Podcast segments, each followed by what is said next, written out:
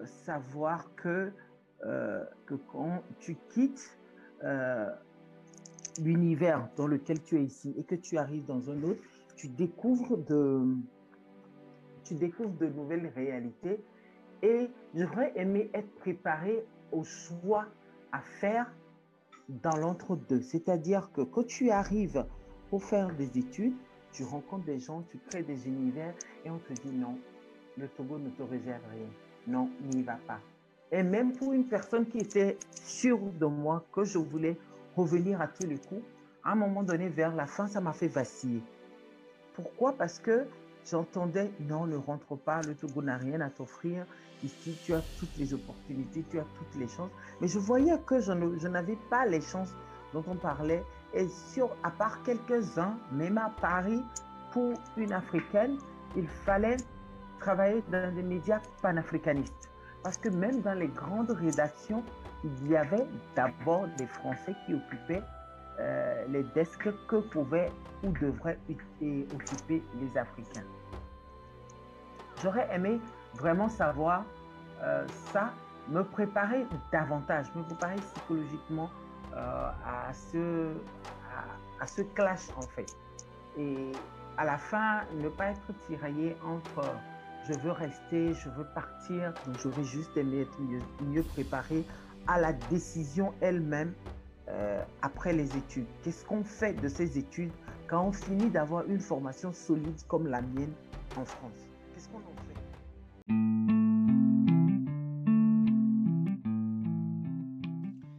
Est-ce que tu t'es déjà demandé, mais comment je fais mon projet professionnel? Comment je, je, je, je, m'y prends pour euh, mettre en place des étapes pour la réalisation de mon projet professionnel. Comment je m'y prends pour mon projet académique? Qu'est-ce que j'ai envie de faire concrètement? Quelles sont mes compétences? Comment je fais pour gérer à la fois ma vie de couple et mon projet professionnel?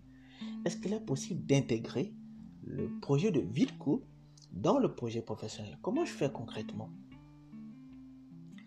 Là, si tu es dans la diaspora actuellement, est-ce qu'il t'est arrivé de te demander ben, comment je fais pour retourner au Togo? Comment je fais pour retourner dans mon pays?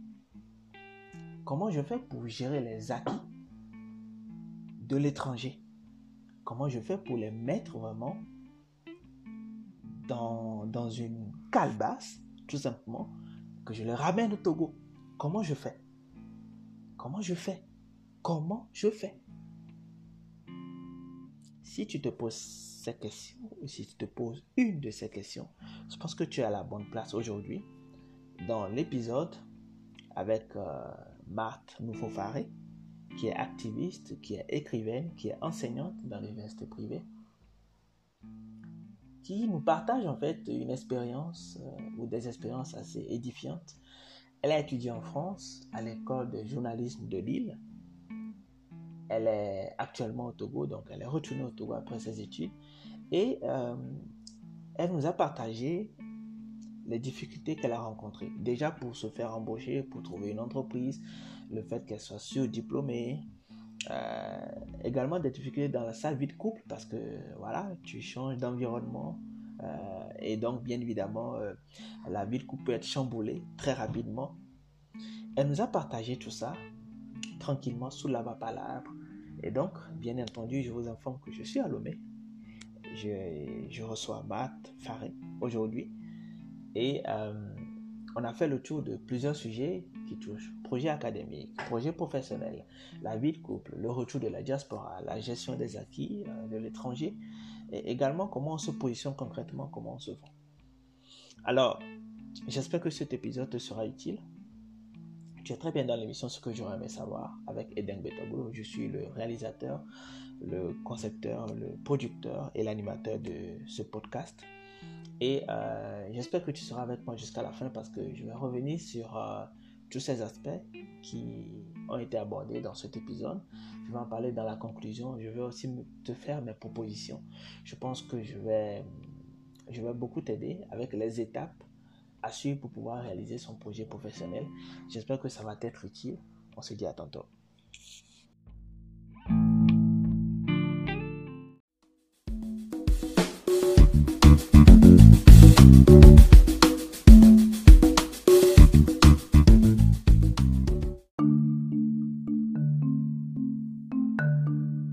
Euh, je suis togolaise euh, chargée de communication, en fait, directrice de communication dans une agence publique de la place. Et j'ai une formation de journaliste. J'ai d'abord fait une formation en lettres modernes et puis un peu plus tard en journalisme.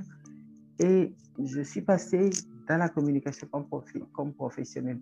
Ça, c'est le parcours professionnel classique, mais quant à ma vie euh, activiste, puisque les gens me connaissent beaucoup sur ce volet, je fais de l'activisme social. Euh, j'ai initié le collectif Non, c'est non, un collectif de lutte contre les violences faites aux femmes.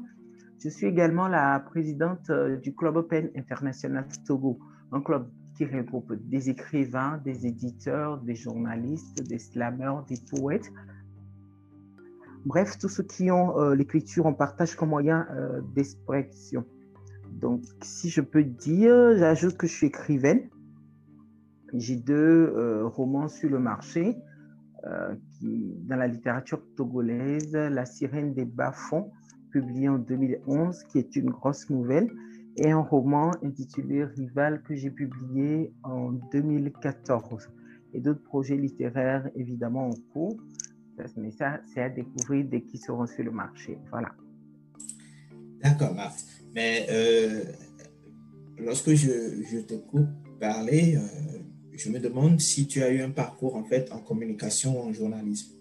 Euh, après avoir eu un bac littéraire à Lomé, euh, je me suis inscrite euh, à l'université de Lomé en fac de lettres modernes. Et donc, euh, pour payer justement ces études de lettres modernes, j'ai été recrutée comme présentatrice télé sur une chaîne télévisée, une chaîne sur une chaîne de télévision privée de la place.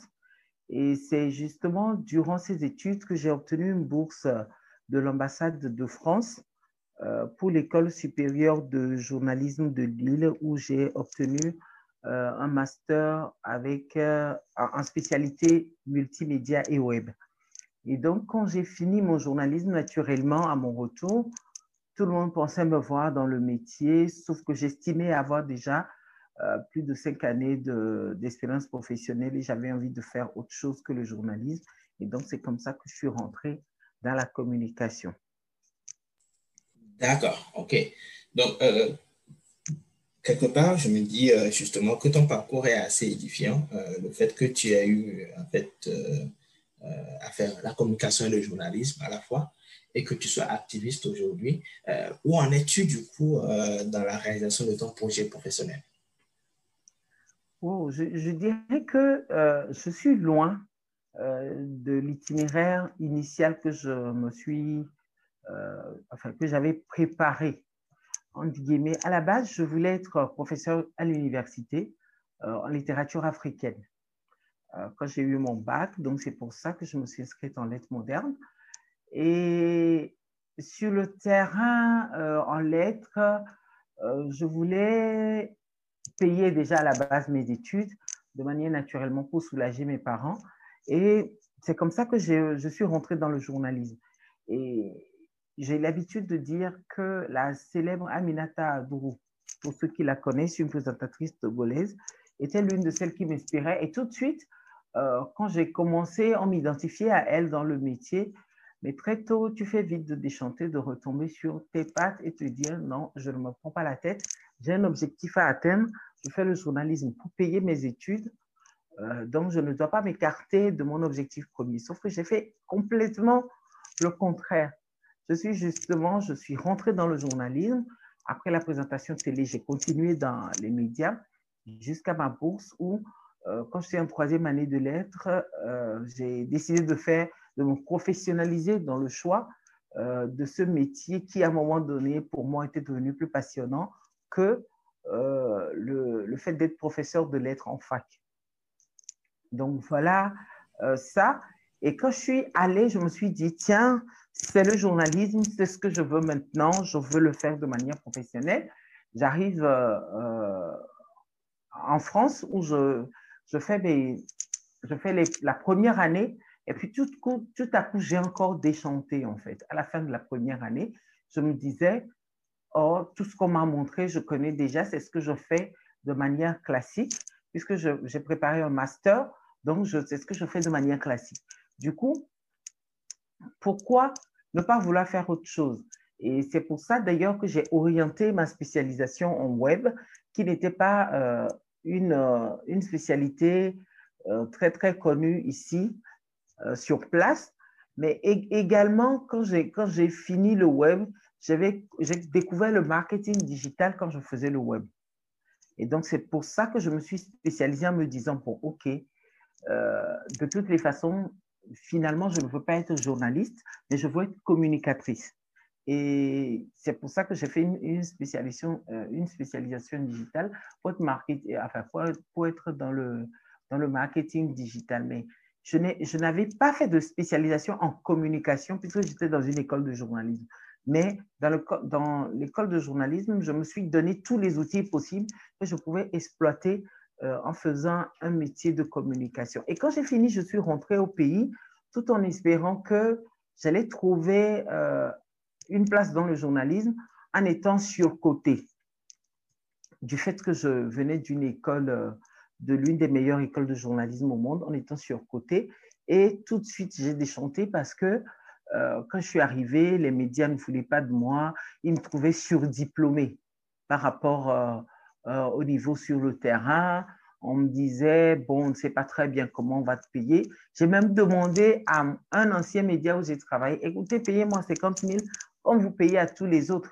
Tant que ça me permet de travailler, je veux bien euh, le, prendre, mais ils, ont refusé. Ils m'ont dit, OK, euh, reviens lundi, si Dieu le contrat, j'arrive le lundi, le directeur n'est pas là, je l'appelle, il ne décroche pas, je reviens plusieurs fois et puis j'ai compris que non, il ne voulait pas me prendre. Et après, je vais euh, à la télévision nationale publique où je commence un projet. Et puis, euh, tout le monde se sentait menacé. Tout le monde. Dès que je rentrais dans un bureau euh, ou dès que je commençais une initiative, c'était devenu comme de la peste. Et puis, à un moment donné, j'ai dit non, je ne vais pas non plus, en cherchant forcément à travailler, me, sous-évaluer. Et donc, c'est là que j'ai quitté euh, quitté le, journalisme. Ça a coïncidé avec une courte maladie, donc j'ai quitté le journalisme. Et c'est à la suite de ça que euh, une institution internationale qui avait une représentation ici voulait une personne pour sa communication et j'ai été recrutée directement comme consultante en communication. Ben, en fait, tu soulèves euh, deux, deux, problèmes assez, assez intéressants. Alors, le, premier problème, justement, c'est la question que beaucoup de personnes se posent, même, même aujourd'hui. Est-ce qu'il faut forcément quitter euh, le pays pour l'étranger pour pouvoir justement se frotter à certaines spécialités? Euh, parce que là maintenant, on se, on se, retrouve en fait en Afrique à faire euh, des, des, formations qui sont liées à l'intelligence artificielle, par exemple, mais on n'a pas ces mm-hmm. formations vraiment sur place on est obligé de peut-être d'aller en Europe et puis, etc.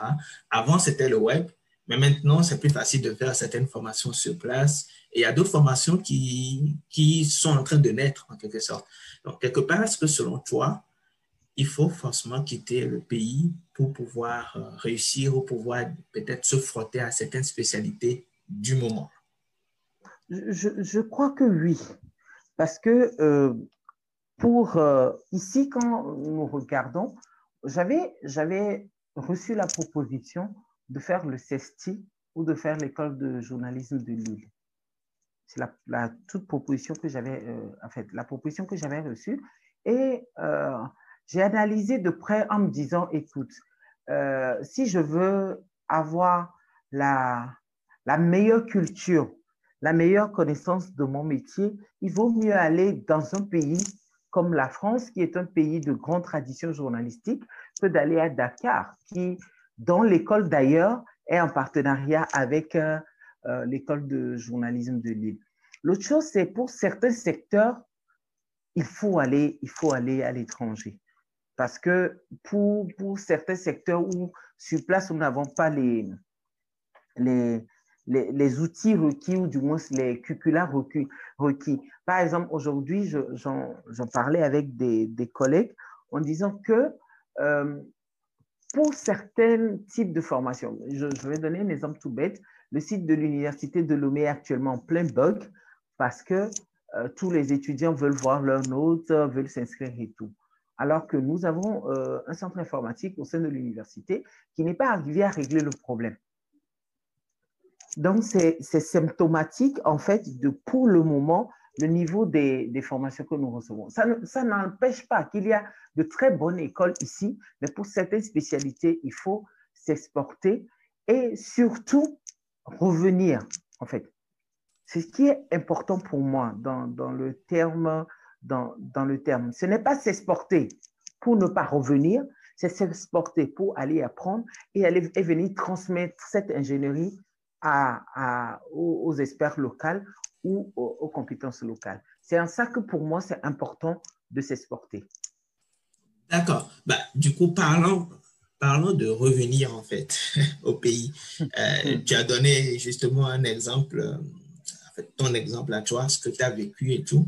Le fait que tu rentres au pays et qu'on te dise que tu es surdiplômé euh, mm-hmm. et que euh, tu ne pourrais pas occuper certains postes alors que justement, vu que tu es surdiplômé, que tu as des compétences, tu pourrais non seulement occuper ce poste, mais y apporter des améliorations. Mais on ne veut pas de toi parce que justement, on n'est pas capable de te payer, etc.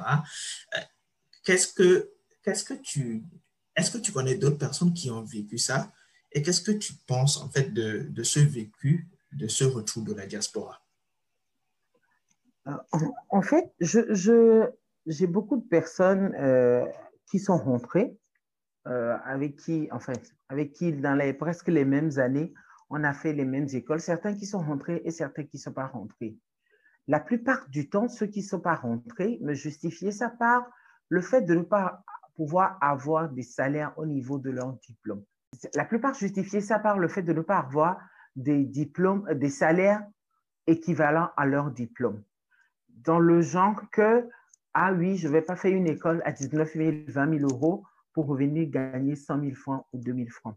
Mais personnellement, j'ai décidé de revenir parce que sur place, le journalisme n'était pas, à mon sens, aussi professionnel que ça. Et si, pour répondre à, la question, je, je, ne, personnellement, je ne me pensais même pas surdiplômé. J'avais qu'un master. J'avais qu'un master. Je ne me pensais pas du tout surdiplômé.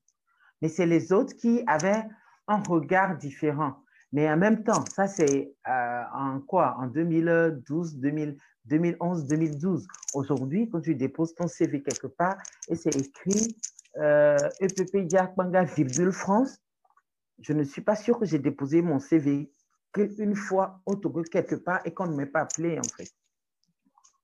Et je crois que c'est pareil pour ceux qui ont fait l'itinéraire retour peut-être la proposition de salaire n'est pas forcément équivalente aux espérances, mais dès que tu déposes un CV et que il a écrit virgule France quelque part, même si c'est dans le village le plus paumé de France, euh, tu es appelé.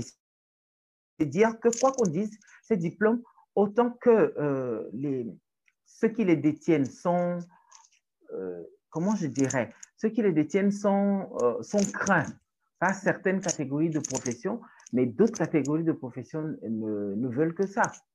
En, té, en témoigne euh, les, dans les milieux comme euh, la technologie, où ce sont les diplômes qui sont le plus prisés. Donc, le retour, le retour ce que j'en pense, c'est qu'il faut juste euh, bien planifier son retour.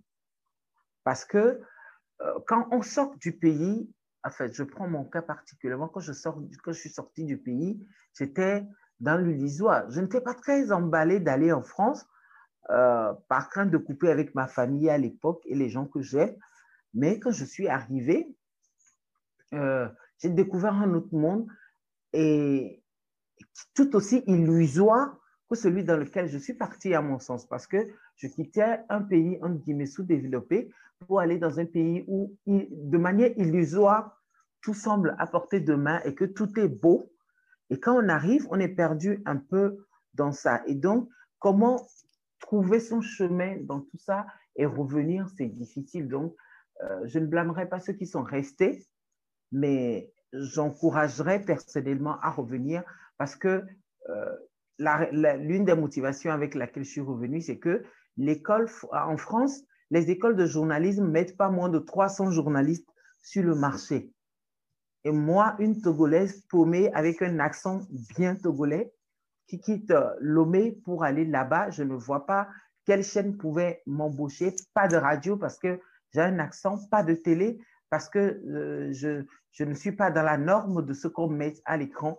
Donc, forcément, il, y aura un problème. Donc, j'ai préféré rentrer parce que ici, j'estimais que euh, je voudrais plus. D'accord, d'accord. Bah, en tout cas, euh, ce, que, ce que tu viens de partager, je pense qu'il y a beaucoup, euh, beaucoup de personnes qui, qui sont dans la diaspora, qui sont rentrées, qui se sont frottées à ça. Et il y en a qui sont repartis d'ailleurs, après, après avoir vécu un certain nombre de choses et qui ont été recrutés par d'autres entreprises, etc. Et je pense que le, le schéma classique qu'on voit généralement dans ce genre de cas, justement, c'est une organisation internationale ou euh, mm-hmm. non gouvernementale qui, euh, qui a son siège, je ne sais pas trop, euh, en Finlande, je ne sais pas trop, et qui a peut-être une représentation en Afrique qui dit, bon, voilà, moi j'ai besoin de, de, de, toi parce que j'ai vu ton diplôme, j'ai vu tes compétences, et etc. En plus, tu as voyagé, donc tu connais d'autres cultures, et donc on a besoin de ce type de personnes à un poste de communication. Et ça, quelque part, euh, même si la représentation de l'organisation est dans, dans le pays euh, de nationalité, ça reste quand même une petite perte en fait pour, euh, pour peut-être le, le, Togo parce que peut-être que tu aurais été plus utile dans une organisation purement nationale. Mais après, mm-hmm. je me dis, il y a toujours le moyen de, de, de transmettre ses connaissances euh, en étant pas, professeur dans une euh, école euh, de communication, etc. Et justement, de ne pas être vu bizarrement aussi par, par cette école ou par les dirigeants de cette école qui auront peut-être peur de ton background, alors que ça devrait être le contraire. J'oubliais, en me présentant, je n'ai pas présenté le volet. je suis enseignante dans des universités privées. D'accord. C'est toujours un volet que j'oublie dans ma présentation. Je suis enseignante j'enseigne le journalisme web euh, à niveau licence et master dans des universités privées. Bah, ça, c'est une bonne nouvelle parce que du coup, tu auras l'occasion de pouvoir partager tout ce que tu as appris en fait euh, mm-hmm. au-delà des frontières. Mais du coup, oui, vas-y. Non, non, plutôt toi, vas-y, c'est bon. D'accord. Alors, euh, Marthe, je pense qu'on est en train de tendre vers, euh, vers la partie intéressante de mm-hmm. l'émission. Euh, je pense que beaucoup de gens euh, se posent déjà des questions, euh, vu qu'elle parle plus en fait du retour de la diaspora, de ses études, de ce qu'elle a vécu, etc. en France et tout. Qu'est-ce qu'elle aurait aimé savoir, Marthe? Donc, ce que j'aurais aimé savoir, c'est plutôt ce que j'aurais aimé avoir. Et j'aurais aimé avoir quoi? J'aurais aimé savoir que autant le départ que le retour n'aurait pas été imminent. C'est-à-dire que quand tu quittes euh, l'univers dans lequel tu es ici et que tu arrives dans un autre, tu découvres de, tu découvres de nouvelles réalités et j'aurais aimé être préparé au choix à faire dans l'entre-deux. C'est-à-dire que quand tu arrives pour faire des études, tu rencontres des gens, tu crées des univers et on te dit non, le Togo ne te réserve rien. Non, n'y va pas. Et même pour une personne qui était sûre de moi que je voulais revenir à tous les coups, à un moment donné, vers la fin, ça m'a fait vaciller. Pourquoi? Parce que j'entendais, non, ne rentre pas, le Togo n'a rien à t'offrir. Ici, tu as toutes les opportunités, tu as toutes les chances. Mais je voyais que je, n'avais pas les chances dont on parlait. Et sur, à part quelques-uns, même à Paris, pour une Africaine, il fallait travailler dans des médias panafricanistes. Parce que même dans les grandes rédactions, il y avait d'abord des Français qui occupaient euh, les desks que pouvaient ou devraient occuper les Africains. J'aurais aimé vraiment savoir euh, ça, me préparer davantage, me préparer psychologiquement euh, à, ce, à, à, ce clash en fait.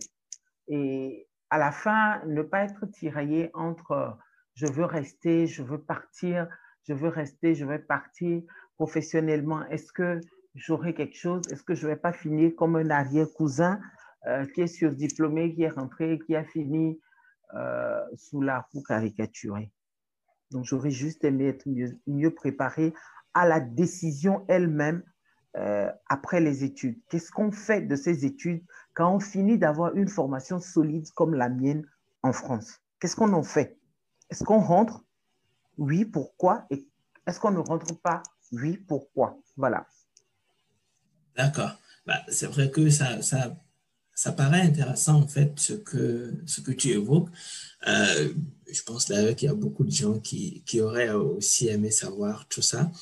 Euh, mais je pense aussi que euh, quelque part, ces difficultés nous forment. Je pense que ça t'a formé, forcément.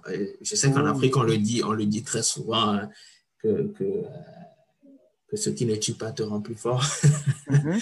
Mais euh, je pense honnêtement que ce serait vraiment formidable d'avoir, euh, tu vois, des, des associations d'anciens étudiants africains euh, qui seraient en fait, dans, dans, plusieurs disciplines, donc que ce soit en communication, en sciences politiques, en technologie, et etc., qui pourraient peut-être rentrer en contact avec des boursiers, par exemple, français, ou des boursiers togolais de la France, par exemple, et donc euh, avec qui on pourrait discuter pour les préparer en fait à l'univers et tout. Je pense que ça pourrait être peut-être une bonne initiative qui pourrait peut-être venir aussi des, des, personnes comme toi, par exemple, euh, vous qui avez déjà étudié en France et tout, qui êtes actuellement au Togo. Euh, peut-être qu'il y a des jeunes qui veulent aller actuellement en France, peut-être à partir de l'année prochaine. Je ne sais pas trop si l'ambassade de France a peut-être mis en place quelque chose pareil ça pourrait être intéressant de pouvoir préparer ces jeunes-là avant qu'ils ne partent. En fait, il y a une préparation au départ qui n'est pas suffisante. J'ai suivi tout le processus de préparation au départ euh, qui euh, me montrait comment la vie allait être, comment ceci allait faire quoi, comment ceci allait faire ci. Euh, et, mais quand je suis arrivée, c'était quelque chose. C'était quelque chose auquel euh, quelque chose à laquelle je n'étais toujours pas préparée.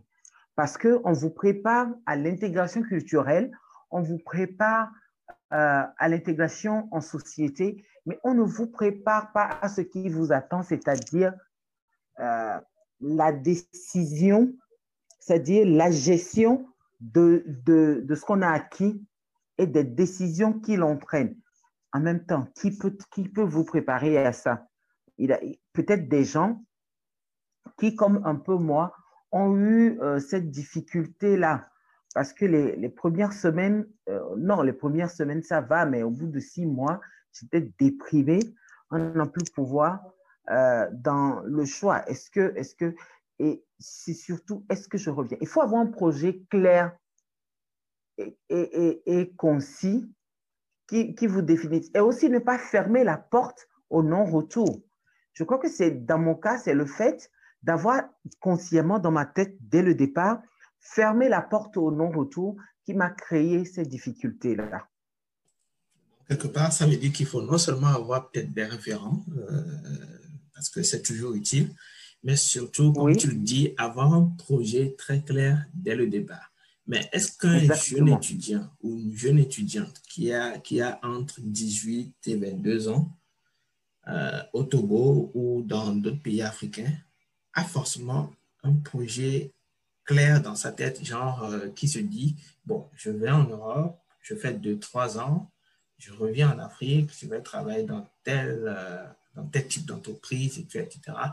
Euh, Est-ce que quelque part, tu penses que la plupart des jeunes en 18 et 22 ans sont déjà à ce stade euh, Normalement, non parce que ce sont les parents. La plupart du temps, nos projets d'études sont des projets avec les parents. C'est-à-dire, c'est maman rêve de voir un docteur, papa rêve de voir, euh, même prévoit jusqu'à ses études en Europe pour, pour, pour l'enfant. Et la plupart du temps, les enfants se retrouvent, en fait, c'est ce que je pense, les enfants se retrouvent sous le poids des ambitions des parents. Et justement, des tuteurs dont nous parlons, quand, nous les quand, ils, quand ils existent, ou s'ils existent, ils aideraient l'enfant à mieux cadrer euh, son, son désir perso, parce que oui, d'une manière ou d'une autre, c'est papa qui, fait les, qui finance les études, donc tu fais ce qu'il veut. Mais derrière, euh, tu fais ce qu'il veut au dépend de ce que toi tu veux. Et donc, c'est en ça que les tuteurs que tu proposais plutôt seraient utiles. D'accord. Ben, Marthe, c'est vrai qu'on a beaucoup parlé en fait de, de, de, la diaspora, du retour, et tout, etc. Euh, mais il y a quelque chose en fait euh, qui, en fait, qui me fait réfléchir un peu.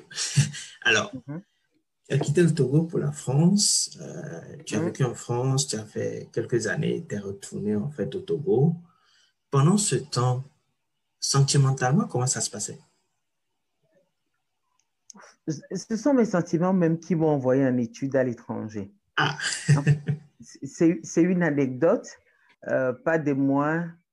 C'est une anecdote pas des moins, euh, des moins drôles. J'étais euh, en, en, couple.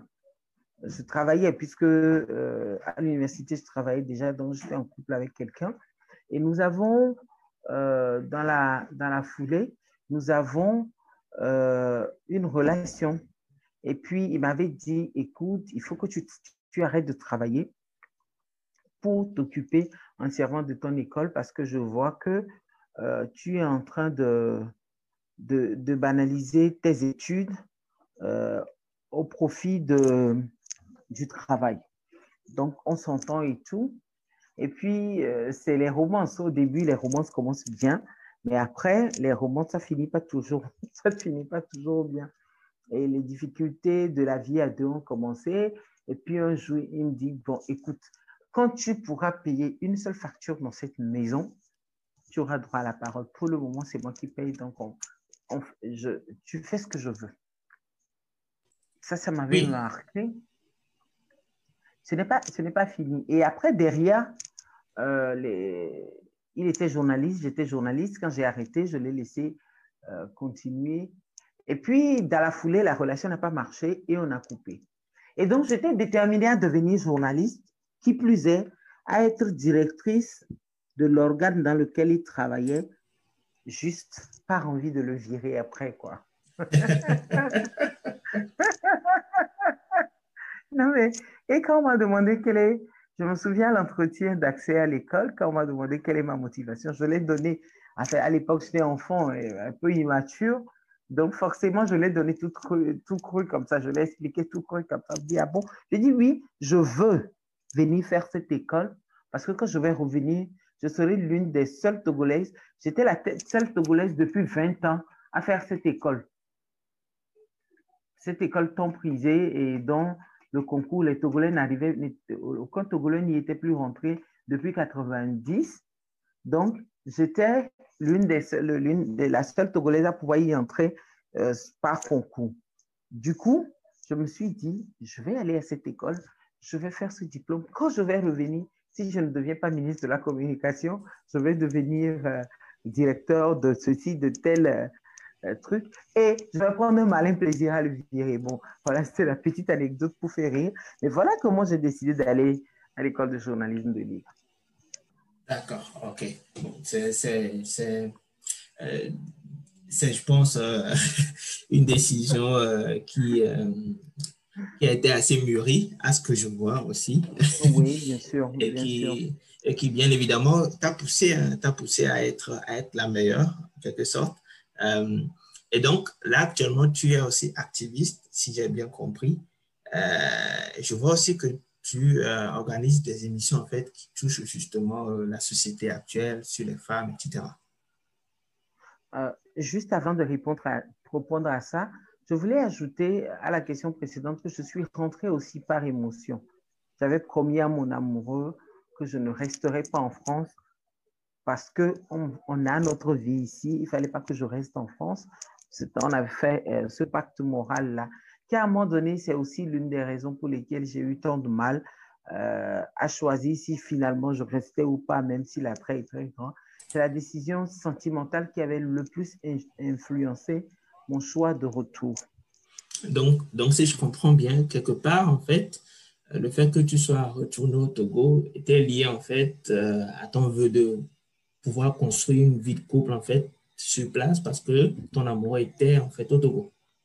Oui, c'était la. En fait, j'avais pris la décision de rentrer parce que j'avais fait une promesse à mon amoureux d'après l'autre que, que j'allais rentrer.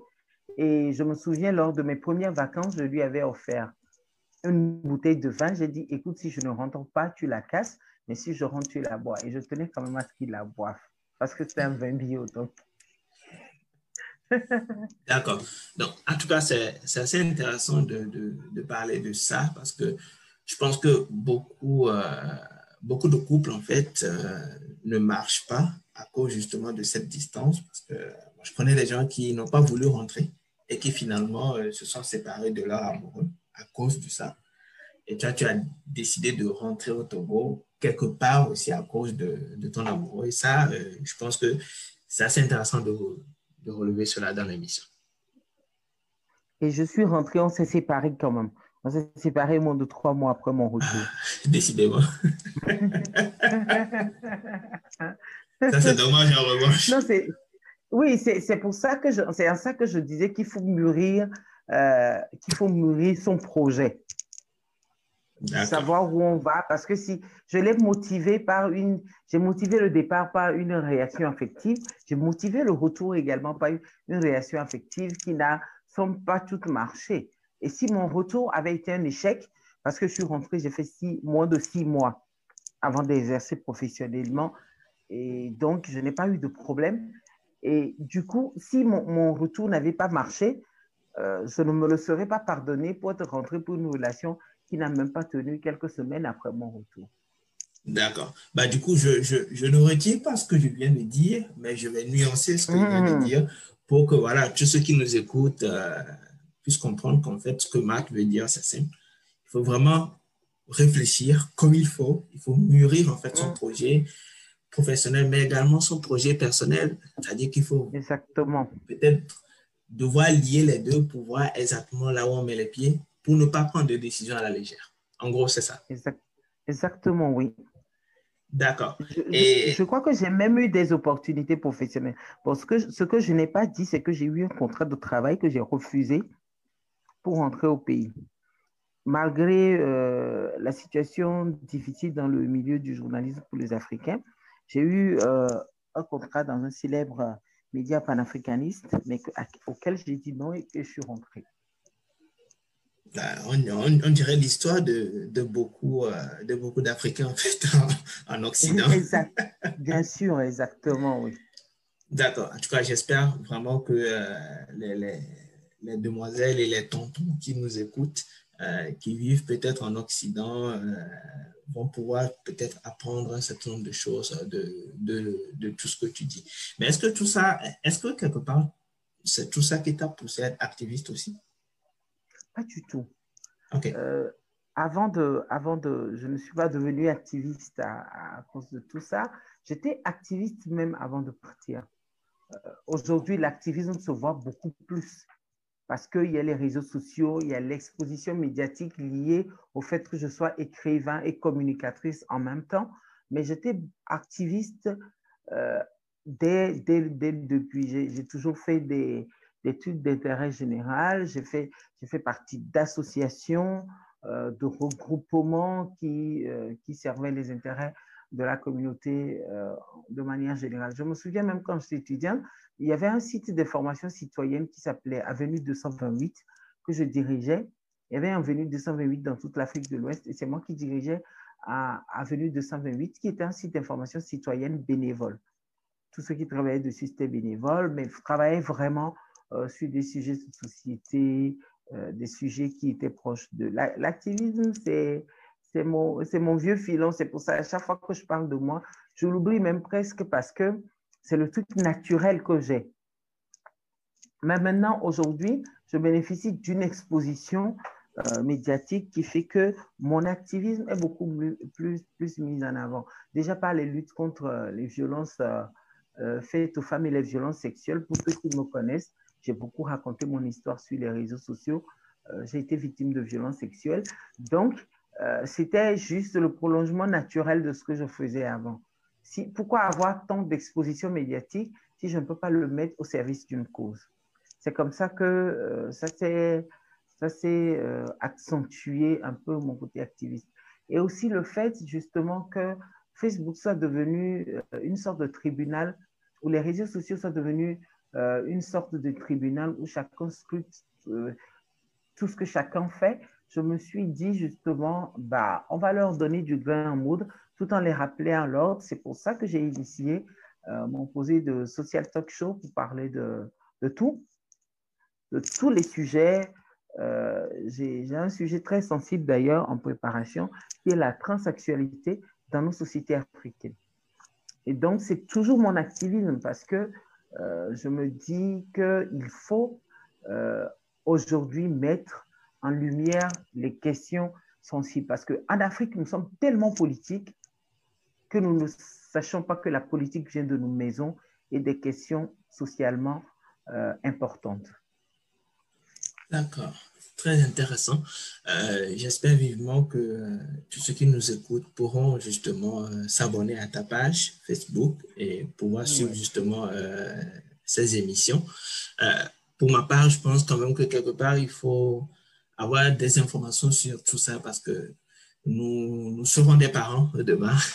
Et donc, quelque part, il faut qu'on puisse éduquer nos enfants aussi par rapport à tous ces problèmes sociaux. Et donc, euh, je pense que c'est assez intéressant. J'ai déjà suivi une de tes émissions? Est-ce qu'on dit une émission? Mm, mm. oui, une émission, oui. Euh, je reprends. Euh, donc, j'ai déjà suivi une de tes émissions et j'ai beaucoup apprécié. Euh, donc, euh, j'espère que ce sera utile. Et donc, Marthe, là, on tombe vers la fin de, de l'épisode. Par rapport à tout ce que tu nous as partagé, par rapport à tout ce que tu as dit, est-ce que tu as peut-être des conseils euh, à donner? Parce que tu es, tu es notre grande sœur, donc sûrement que tu as des conseils à donner aux plus jeunes qui nous écoutent. mes, mes, conseils, les conseils que je vais donner aux plus jeunes va également dans le sens de mon engagement social. Aujourd'hui, nous sommes sur les réseaux sociaux. Il y a une banalisation importante de violence envers la femme. Euh, il y a une vraie banalisation avec des, sujets euh, où très rapidement on, va dans des, dans injures qui poussent même euh, des gens à mettre fin à leur vie, dans du harcèlement on pense que c'est banal le fait de se mettre en ligne et de dire oui, espèce de pute. si ton, ton émission le permet, bien sûr. On, pense, on pense que c'est banal de, s'asseoir, de mettre un gros mot à quelqu'un. On est caché derrière son écran, mais la plupart du temps, on ne sait pas euh, ce que ça détruit dans la personne qui est en train de lire ces mots assez durs. Donc, je pense que j'appellerais à une conscientisation euh, dans l'utilisation des, outils en ligne, puisque c'est mon terrain euh, de travail par rapport à l'activisme. Également, je reviens sur ce que, ce que j'aurais aimé savoir. Évidemment, le conseil que je donnerais, c'est d'avoir un projet solide, c'est-à-dire d'avoir un projet bâti dans le roc. Maintenant, au fur et à mesure, il va pleuvoir, le vent va passer, ça va s'égratigner un peu, mais ça ne va pas finir.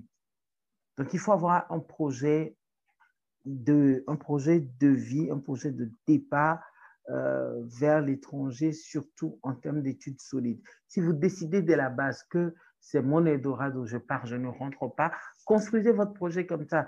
Euh, le chien aura beau aboyer, la caravane va passer. Et si vous décidez que vous voulez rentrer, euh, faites-le aussi sans souci. Mais surtout, si vous changez d'avis, quel que, quel que soit le sens dans lequel vous changez d'avis, N'ayez pas honte, assumez et organisez-vous. Excellent, excellent. Merci beaucoup, Marc. Merci beaucoup pour, euh, pour ces conseils. Je suis sûr que tous ceux qui nous ont écoutés euh, vont pouvoir euh, les utiliser à bon escient. et merci aussi pour la disponibilité dans, dans, le cadre de cette émission, qui honnêtement, je pense, je pense, pourra être utile aussi euh, euh, de la même manière que ton émission l'est. Donc, euh, on espère justement qu'on pourra contribuer aussi, comme tu l'as dit très bien, à l'engagement social des plus jeunes et pouvoir éviter justement tout ce qui va, disons, tout ce qui concerne les violences aux femmes, les violences tout court. Souvent, quand on parle de violence, les gens pensent seulement aux violences physiques. Oui. C'est ça, alors qu'en fait, il y a quand même les violences psychologiques, les violences verbales, etc. Donc, il y a tellement de choses peut-être euh, dont les gens ne sont pas au courant. Donc, il faudrait mm-hmm. peut-être les former aussi sur tout ça ou au moins les sensibiliser. En tout cas, merci beaucoup. Voilà. Instant pub, abonnez-vous à la page du collectif. Vous y découvrirez vraiment un engagement, notre, un engagement qui doit être notre, en fait, sur les questions des violences de manière générale. D'accord, merci beaucoup, Marthe. En tout cas, de toute façon, on en parlera euh, à la fin de, cet épisode et je suis sûr que les gens vont s'abonner à la page du collectif euh, Non, c'est non. Exactement. Merci. Euh, merci à tous ceux qui nous ont suivis. C'était l'émission, ce que j'aurais aimé savoir. On se dit à tantôt.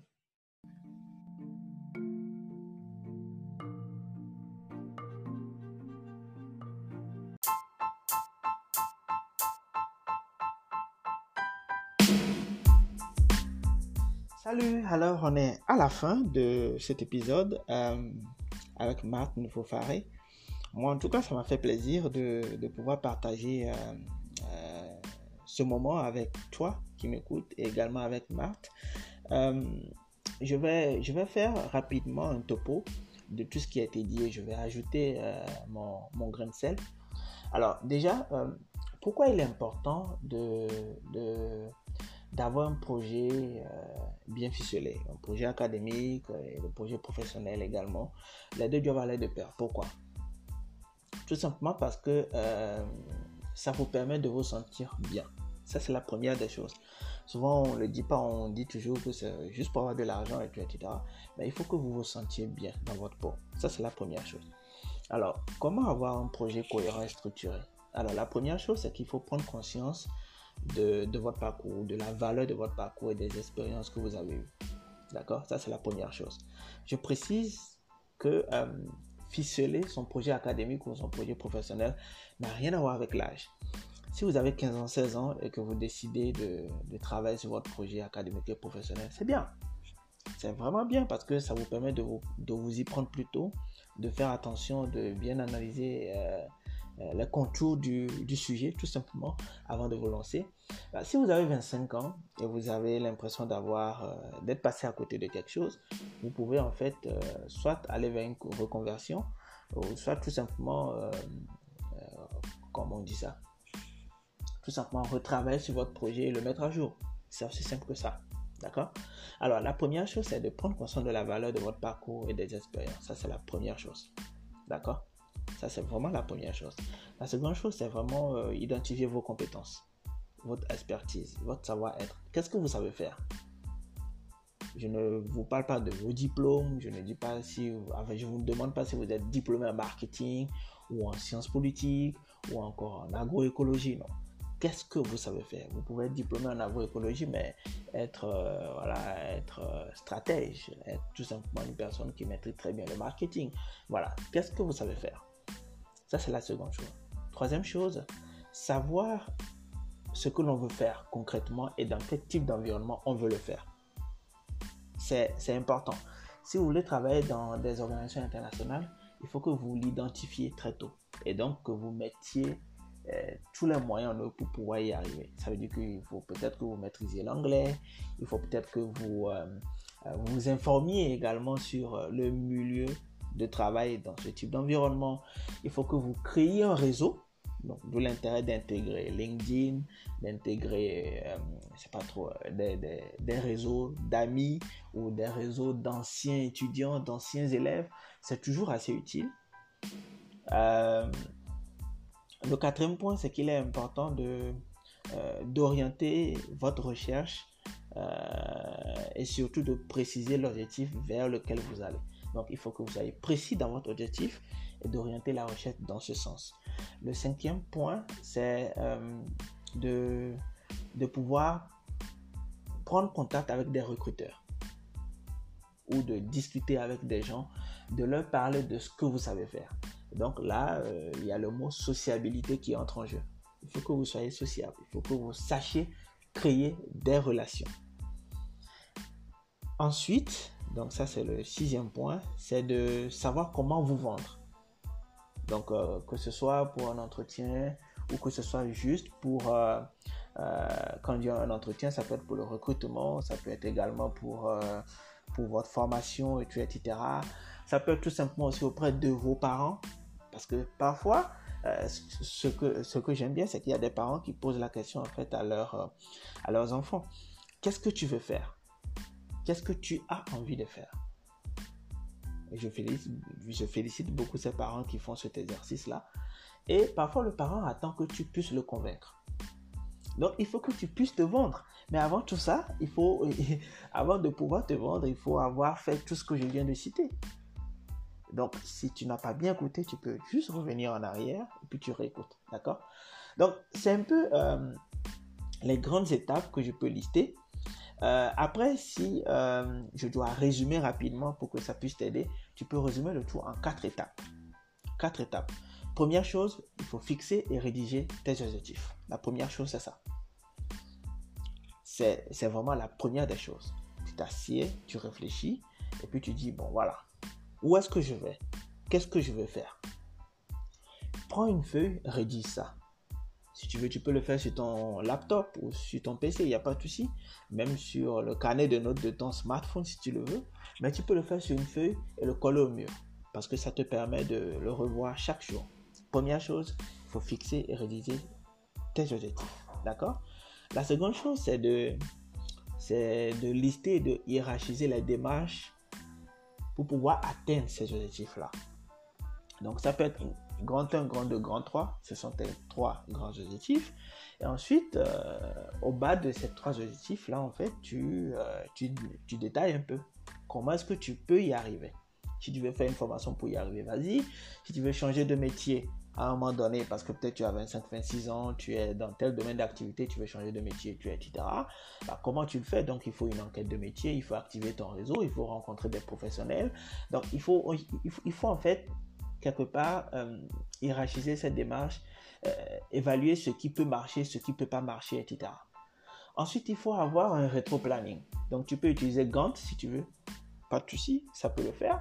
Comme ça, ça te permet d'avoir une vue d'ensemble de ce que tu fais. Mais il faut avoir un rétro-planning. Il faut valider ce rétro-planning. Au fur et à mesure que tu avances, tu essaies de revoir ce rétro-planning pour voir si ça marche ou pas. Euh, c'est vraiment un outil qui te permet d'avoir une vision d'ensemble et d'assurer un meilleur suivi de la mise en œuvre de ton projet professionnel. C'est aussi simple que ça. D'accord? Et donc, pour chaque étape, en fait, tu peux fixer des, dates limites, des délais qui sont envisageables, tu peux référencer des personnes, donc tu peux mentionner le nom de ces personnes sur ta fiche, donc des personnes à contacter. Euh, donc, avoir toujours un petit espace de notes, commentaires qui te permet de faire un suivi de ton projet. Et enfin, le quatrième point, c'est de faire un travail sur un marketing personnel. Le marketing personnel, c'est quoi? C'est vraiment comment tu te vends sur le marché, que ce soit sur le marché de la formation, si tu veux étudier dans un domaine donné ou sur le marché de l'emploi. Donc, euh, il faut pouvoir convaincre les gens. En fait, au fond, euh, vous ne pouvez pas vendre une idée à laquelle vous ne croyez qu'à moitié. C'est impossible. Il faut qu'on sente que toi-même tu y crois. Tu es à fond là-dedans, en fait. Donc, il est important de travailler là-dessus.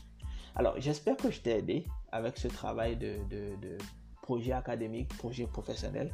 Si tu as envie d'en parler, n'hésite pas à me contacter par mail, euh, bethedem à ou sinon tu peux me contacter directement dans les commentaires. On pourra s'en parler, pas de souci.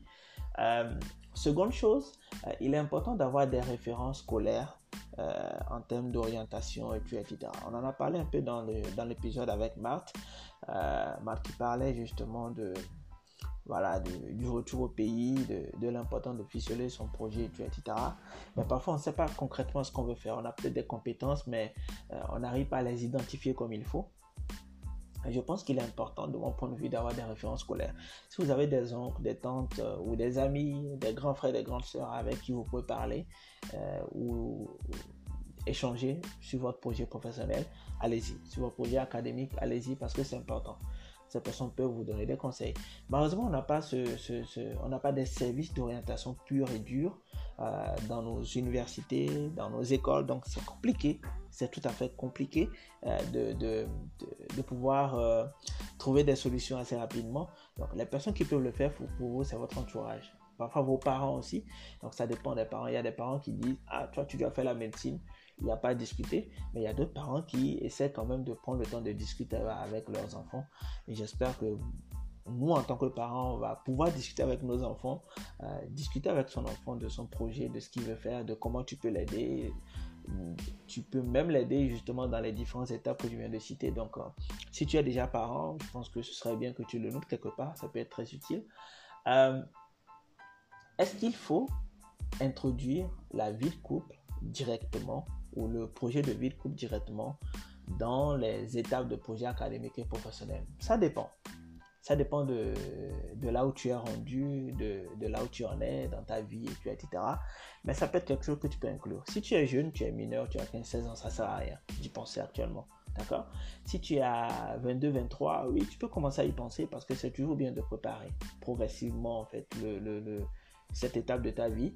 Tu n'es pas obligé d'avoir ton diplôme, d'avoir 10 000 dollars en compte, d'avoir une voiture, etc. avant de penser à avoir une vie de couple tu peux déjà commencer à avoir une vie de couple. Mais quand je dis une vie de couple, c'est vraiment apprendre à connaître quelqu'un. Donc, c'est vraiment l'étape de apprendre à te connaître sans forcément se dire, bon, on va habiter ensemble, etc. Tu n'en es pas là. Tu n'en es pas encore là. Pourquoi? Parce que tu n'as pas encore les moyens pour ça, tout simplement. Donc, tu prends ton temps, mais tu peux l'inclure dans ton projet de vie, euh, dans ton projet professionnel et dans ton projet académique. Pourquoi? Parce que je me dis, euh, lorsqu'on arrive à un moment donné de notre vie, euh, on a envie d'être sûr que la personne avec qui on va cheminer comprend déjà notre univers professionnel, comprend les exigences de notre univers professionnel, comprend le fonctionnement de notre univers professionnel et surtout adhère à tout ça. Parce que si tu es dans un domaine où euh, tu seras, je prends l'exemple d'un médecin, qui, qui, sera au garde, qui sera occupé, parfois qui sera à l'hôpital pendant 48 heures, c'est des choses qui peuvent arriver. Et que tu tombes sur, euh, je sais pas trop, tu es une femme, tu es dans ce corps de métier, ou tu es un homme, tu es dans ce corps de métier, tu tombes sur un partenaire qui n'est pas du tout prêt à accepter ça. Alors, tu es mal barré. Tu fais comment? Même chose pour euh, d'autres corps de métier. Donc, quelque part, il est, important de, pouvoir commencer à discuter avec une personne et de pouvoir lui expliquer ce genre de choses. Et tu vois, si tu prends le temps de connaître l'univers professionnel de l'autre, tu vois, parce que vous allez partager plus que, plus que l'univers professionnel. C'est-à-dire que vous allez partager un projet commun. Dans le projet commun, on retrouve tellement de choses. J'en ai parlé dans d'autres épisodes qui sont passés. Je pourrais en reparler tantôt. Mais voilà un peu euh, ce qu'il est important aussi de faire. Euh, si j'ai des suggestions à faire, euh, c'est qu'il faut, honnêtement, si tu es dans la diaspora et que tu veux retourner au Togo actuellement, il faut le préparer. Il faut déjà retourner au pays de temps en temps, faire des études de terrain, comme on dit, être sûr que ton domaine est quand même assez ouvert, que tu peux trouver du boulot au Togo, etc. Je sais qu'actuellement, il y a le ministère des Affaires étrangères qui a un programme dans ce sens. Donc, tu peux déjà aller jeter un coup d'œil à ce programme sur la diaspora togolaise. Euh, peut-être que tu pourrais trouver ton joyau, mais tu peux aussi faire ce travail personnellement. Et euh, ce que je, je, je, pourrais en fait euh, conseiller ou, suggérer peut-être aux, politiques au Togo, c'est déjà de mettre en place une organisation d'accompagnement. Ça peut être au sein du ministère des Affaires étrangères, si ce n'est déjà fait qui va peut-être accompagner euh, tous ceux qui veulent retourner au Togo. Euh, de mettre à jour la grille salariale aussi et le SMIC parce que c'est important. Euh, et je pense qu'on peut même régler le problème à la base, c'est-à-dire que on peut faire en sorte qu'il y ait des bourses d'études, d'accord, pour des Togolais. Et dans les conditions, on peut dire, voilà, tu vas en France, tu étudies l'informatique, tu étudies, je sais pas trop, l'agroécologie, etc tu utilises le management. Euh, cette bourse te permet d'être à l'aise financièrement, etc. Mais l'exigence, c'est que tu reviens au Togo. Il y a déjà un boulot qui t'attend dans tel ministère, dans telle organisation, euh, etc. Si on arrive à faire cela concrètement, ce sera un investissement à long terme. Là, je parle des politiques, ce, que ces politiques peuvent faire. Un investissement à long terme qui permet en fait à euh, à l'entreprise, ou plutôt au pays, excuse-moi, au pays, au Togo, de pouvoir rentabiliser sur l'investissement par la suite. Vous envoyez des Togolais à l'étranger, ils reviennent et ils trouvent directement de l'emploi dans, dans, un domaine donné, dans un corps de métier, etc. Et vous pouvez aussi le faire sur le territoire togolais, c'est-à-dire que voilà, vous dites, ah, on va donner des bourses à des étudiants qui vont aller faire l'ENSI à l'Université de Lomé, etc. Et ils vont pouvoir travailler dans tel domaine, dans telle entreprise et tout. Voilà. Je pense que ça peut être quelque chose qu'on peut faire très facilement. Alors, j'espère vivement que tout ce que j'ai raconté en 14 minutes, ça t'a été utile. Euh, j'espère que ce podcast t'a été utile. Euh, n'oublie pas quelque chose de fondamental que je répète tout le temps, que la vie a un début, une fin, l'important c'est ce que tu en fais. Alors fais-en quelque chose d'utile, quelque chose qui te permet d'être en paix avec toi-même, d'être heureux dans ce que tu fais, parce que c'est important.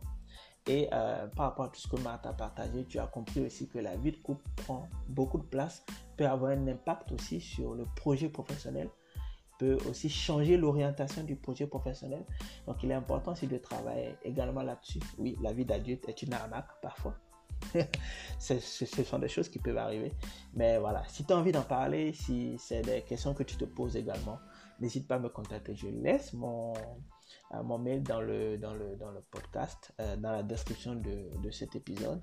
Et également, euh, il y aura un lien sur lequel tu pourras aller et tu pourras, bien entendu, en fait, me donner ton avis, etc. Alors, on se dit à tantôt. C'était Dem et c'était l'émission, ce que j'aurais aimé savoir.